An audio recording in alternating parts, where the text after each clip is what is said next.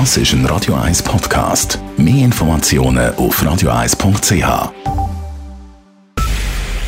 Es ist 9 Uhr. Radio 1, der Tag in 3 Minuten. Mit dem Raphael Wallimann.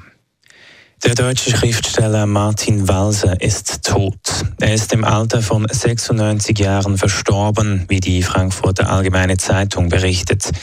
Walser war einer der bedeutendsten Autoren der deutschen Nachkriegszeit. Er schrieb unter anderem den Roman Ehen in Philipsburg, der mit dem Hermann-Hesse-Preis ausgezeichnet wurde. Erst vor einem Jahr hat Walser sein letztes Buch beendet. Erstmals nach dem Ausbruch des Brandes auf einem Autofrachter vor der niederländischen Küste können Experten an Bord. Das teilt die Küstenwache mit. Bettina Fisser berichtet aus Amsterdam. Endlich ein Lichtblick. Das Feuer wird schwächer, der Rauch nimmt ab und die Temperatur geht zurück. Erstmals konnten nun die Bergungsexperten an Bord des Schiffes gehen. Und sie konnten auch eine feste, sehr stabile Verbindung mit einem Schlepper anbringen. Das heißt, der brennende Frachter könnte jetzt an einen sicheren Ort geschleppt werden, weit entfernt von den gefährdeten Naturgebieten an der Küste. Was nun geschehen wird, ist noch nicht entschieden. Es ist doch zu früh für eine Entwarnung, denn das Feuer brennt noch und keiner weiß, wie lange der Frachter der Hitze noch standhält. Bettina Fisser, Amsterdam. Am Mittwoch ist auf dem Schiff ein Feuer ausgebrochen. Die Crew wurde evakuiert, eine Person kam ums Leben. An Bord befinden sich 3800 Autos. Ein Untergang könnte eine Umweltkatastrophe auslösen. Der Jugendstraftäter Brian ist mit einer Beschwerde vor dem Bundesgericht abgeschmettert. Der 28-Jährige muss in Sicherheitshaft bleiben. Brian war drei Tage vor seiner Haftentlassung im Zusammenhang mit einer anderen Anklage erneut verhaftet worden. Dabei ist Sicherheitshaft angeordnet worden. Diese ist laut Bundesgericht mit der Strafprozessordnung vereinbar und verstößt nicht gegen das Recht auf Freiheit.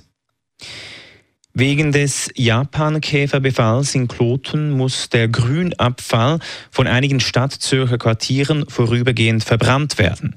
Mit der Maßnahme soll die weitere Verbreitung des Schädlings verhindert werden.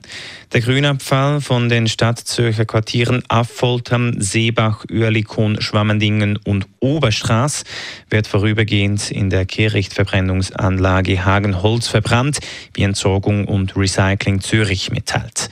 Die Änderung gilt ab sofort und dauert bis zur Aufhebung der Maßnahmen durch den Kanton, die voraussichtlich Ende September erfolgen wird. In den USA sind tausende Menschen aufgrund von Zeckenstichen plötzlich gegen Fleisch allergisch. Laut eines Berichts des Center for Disease Control and Prevention ist bereits bei mehr als 100.000 Menschen eine Allergie gegen rotes Fleisch nachgewiesen worden. Auslöser dürfte demnach Stiche der sogenannten Lone Star Zecke sein, wie die Forscher mitteilen. Die Zecke breitet sich derzeit in verschiedenen Regionen aus. Patientinnen und Patienten hätten beim Verzehr von rotem Fleisch Symptome wie Nesselsucht, Übelkeit oder Durchfall. Radio 1 Wetter.